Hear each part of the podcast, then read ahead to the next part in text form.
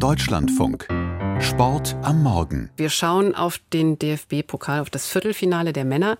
Gestern Abend das zweite Spiel. Und das fiel anders als am Tag vorher ja deutlich aus. Ja, ziemlich deutlich. Es war ja wieder ein Duell zweier Zweitligisten. Hertha BSC hatte den ersten FC Kaiserslautern zu Gast und die Lauterer gingen früh in Führung, bereits in der fünften Minute durch Jan Elvedi, der einen Abpraller vor die Füße bekam und dann verwandeln konnte. Und dann legte Richmond Tetschi noch vor der Pause zum 2 zu 0 nach. Und als Philipp Kalot in der 69. Minute zum 3 zu 0 schoss. Gerade als die Hertha auch mal Druck machte, war dann auf Seiten der Herthaner keine große Hoffnung mehr, dass sie das noch aufholen können. Also es gab noch einen Anschlusstreffer in der Nachspielzeit durch Fabian Reese. Der zeigte sich aber natürlich trotzdem entsprechend enttäuscht.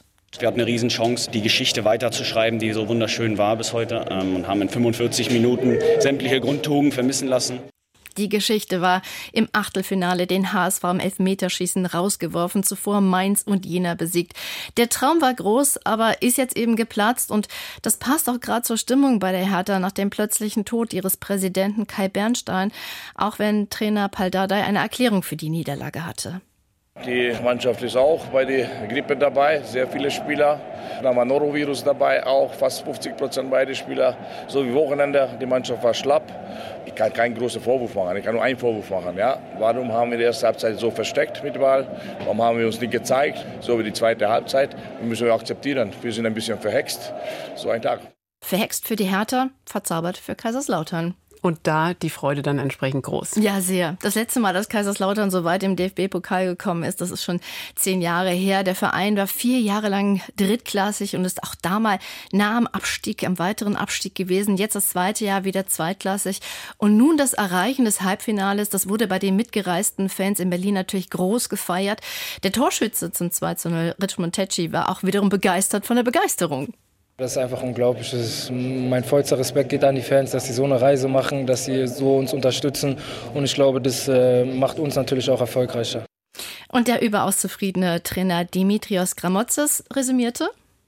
Ja, ist auf jeden Fall eine tolle Leistung der Jungs. Also wir haben auch im Vorfeld gesagt, dass wir hier nicht chancenlos sind, dass wir auch die Energie aus dem Schalke-Spiel einfach auch mitnehmen wollen. Hier nach Berlin in einem vollen Stadion mit einer super Kulisse. Unsere Fans haben uns einfach heute wieder einmal, also fantastisch, was hier im Stadion los war. Und ich denke, das war wirklich für uns ein sehr, sehr schöner Abend. Und sie möchten natürlich wiederkommen, final zum Finale am 25. Mai. Und wie geht das jetzt weiter? Ja, also erstmal nächsten Dienstag das einzige Bundesliga-Duell in diesem Viertelfinale Bayer Leverkusen gegen den VfB Stuttgart und am Mittwoch dann der erste FC Saarbrücken gegen Borussia Mönchengladbach. Es gibt ja dieses Mal mehr unterklassige Clubs in diesem Viertelfinale als Bundesligisten und je nach Auslosung könnte es ja auch dann dazu kommen, dass auf jeden Fall ein unterklassiger Verein es ins Finale schafft. Und gestern gab es auch ein Champions League-Spiel mit deutscher Beteiligung bei den Frauen. Wie ist das ausgegangen? Ja, Eintracht Frankfurt hat zum Abschluss der Gruppenphase in der Champions League nochmal einen deutlichen 5 zu 0 Sieg eingefahren gegen den FC Rosengard aus Schweden. Das war ein schöner Erfolg, auch zu Hause zum Abschluss.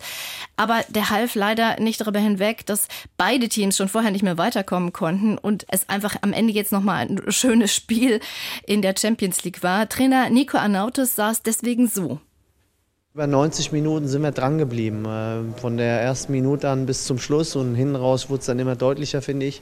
Nicht nur durch die Tore, sondern auch, ich sag mal, wir hatten auch eine, eine, körperliche Überlegenheit dann auch und das hat sich dann auch ausgezahlt. Wir wollen dann nächstes Jahr wieder auf internationalem Parkett äh, spielen, weil das einfach mit Eintracht Frankfurt besonders ist und das haben wir dieses Jahr selber gespürt und das wollen wir wieder erreichen und dafür werden wir alles tun.